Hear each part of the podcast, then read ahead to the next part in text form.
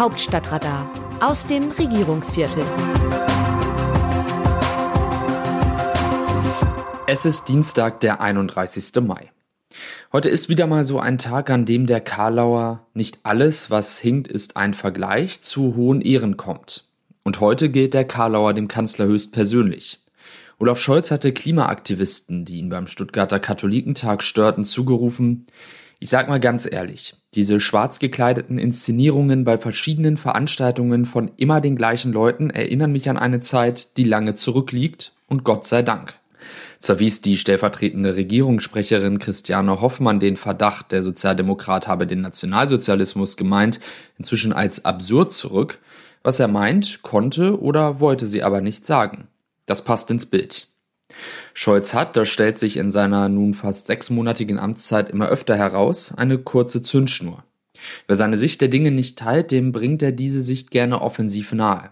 Positiv ausgedrückt könnte man sagen, er wehrt sich, anders als seine Vorgängerin Angela Merkel, deren Gegenwehr darin bestand, alle Attacken stoisch an sich abperlen zu lassen, was ihren Ruhm mehrte. Ein anderer Regierungschef, der sich wehrte, war Helmut Kohl, und das im Zweifel physisch. Als der christdemokratische Kanzler der Einheit am 10. Mai 1991 auf dem Marktplatz von Halle an der Saale sprach, da wurde er aus der Menge heraus mit Eiern beworfen. Kohl fackelte nicht lange und lief in die Richtung, aus der die Eier kamen. Da ich nicht die Absicht habe, wenn jemand vor mir steht und mich bewirft, davonzulaufen, bin ich eben auf die Menschen zu. Und da hat ein Gitter dazwischen gestanden, das war von Nutzen, sagte er später in der Bundespressekonferenz. Gemeint war wohl für die körperliche Unversehrtheit des Opfers sowie die politische und juristische Unversehrtheit seiner selbst. Der Angreifer war ein gewisser Matthias Schipke, Mitglied der Jungsozialisten, der mit Sorge darauf blickte, dass in Ostdeutschland die Zahl der rentablen Betriebe immer kleiner und die Zahl der Arbeitslosen immer größer wurde. Das neue Deutschland hat mich bedroht, erklärte er rückblickend. Es hat mir Angst gemacht und es war natürlich nicht unbedingt das Deutschland, was ich mir erhofft habe. Das mit der Angst ist insofern interessant, als die Klimaaktivisten über 30 Jahre später ebenfalls Angst haben, wenngleich vor etwas ganz anderem. Schipke, den Kohl beinahe am Schlawittchen gepackt hätte, hat sich für den Eierwurf in allen Ehren entschuldigt. Kohl hat auf eine Anzeige verzichtet. Auf jeden Fall hat er es besser gemacht als 2001 der Spitzenkandidat der Berliner CDU bei der Abgeordnetenhauswahl, Frank Steffel. Er wurde bei einer Kundgebung auf dem Alexanderplatz auch mit Eiern beworfen. Doch statt den Angreifern die Stirn zu bieten, ging Steffel hinter dem CSU-Vorsitzenden Edmund Stoiber in Deckung. Sein politischer Niedergang ließ dann nicht mehr lange auf sich warten. Sich zu wehren kann also furchtbringend sein. Davon, es mit einem mindestens angedeuteten Nazi-Vergleich zu tun, ist jedoch dringend abzuraten. Kein Gelände ist so vermint wie dieses. 2002 verglich die damalige Bundesjustizministerin Hertha Däubler-Gmelin den US-Präsidenten George W. Bush vor dem Hintergrund des nahenden Irakkrieges indirekt mit Adolf Hitler. Die Aufregung war enorm.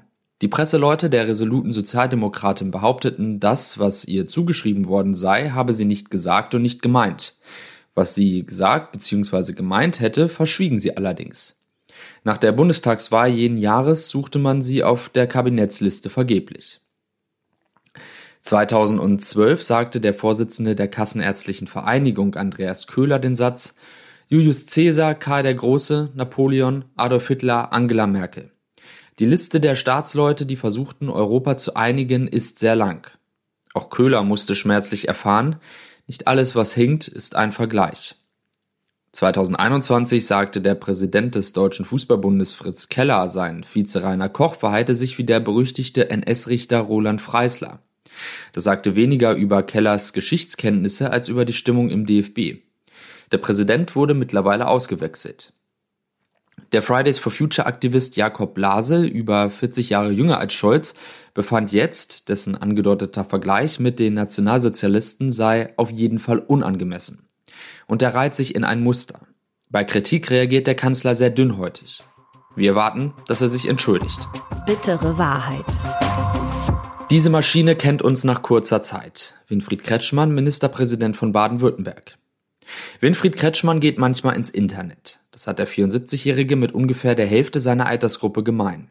Was er im Internet erlebt, hat der grüne Ministerpräsident von Baden-Württemberg jetzt beim Katholikentag in Stuttgart erzählt. Das Tolle ist ja und auch das Beängstigende, diese Maschine kennt uns nach kurzer Zeit, sagt er. Er schaue sich zum Beispiel gerne Opern auf der Videoplattform YouTube an. Und längst wisse das Netz, was mir besser gefällt und wo mein Geschmack liegt.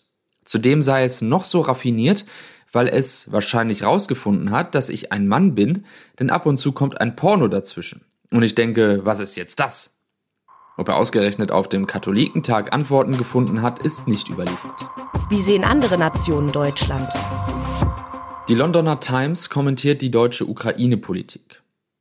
Deutschlands Ausflüchte hinsichtlich der Lieferung von Waffen und Hilfsgütern an Kiew und seine Unentschlossenheit in Bezug auf die Bedingungen für einen Waffenstillstand sowie ein Ende des Krieges sind für seine Verbündeten und auch für viele Deutsche zu einer Quelle der Frustration geworden. Das Fehlen einer entschlossenen Führung durch Bundeskanzler Olaf Scholz birgt die Gefahr, dass Moskau ermutigt wird, was wiederum Präsident Wladimir Putin in seinem Glauben bestärkt, dass er sich letztendlich durchsetzen kann.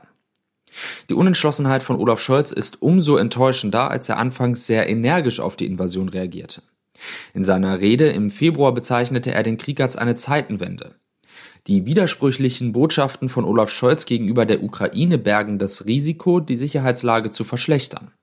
Eine robustere Haltung gegenüber Russland wäre im besten Interesse seiner Partei, seines Landes, Europas und letztlich der Welt. Zur Rede von Bundeskanzler Olaf Scholz beim Weltwirtschaftsforum in Davos schreibt eine italienische Zeitung, Olaf Scholz sucht nicht die Spezialeffekte, die oft nur das Produkt eitler Politiker sind. Er ist ein Mann von Substanz, dieser deutsche Kanzler, und das ist seine Stärke.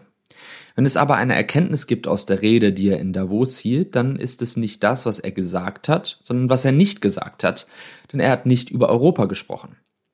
Er hat verständlicherweise von Deutschland geredet, aber nicht von Europa. Er hat die Aggression Putins verurteilt, aber kein bisschen menschliche Wärme für die Ukrainer gezeigt. Er hat auch seine Abneigung gezeigt gegenüber der Idee, dem Land dem Kandidatenstatus für die EU zuzusagen, denn, so sagt er, andere Regierungen auf dem Balkan warten schon länger. Und er hat keine Gedanken verschwendet auf die Vorschläge von Mario Draghi und Emmanuel Macron für ein Europa, das besser strukturiert gehört. Demgegenüber wirkte Angela Merkel wie eine Visionärin. Das Autorenteam dieses Newsletters meldet sich am Donnerstag wieder, dann berichtet meine Kollegin Eva Quadbeck. Text Markus Decker, am Mikrofon Dennis Pützig.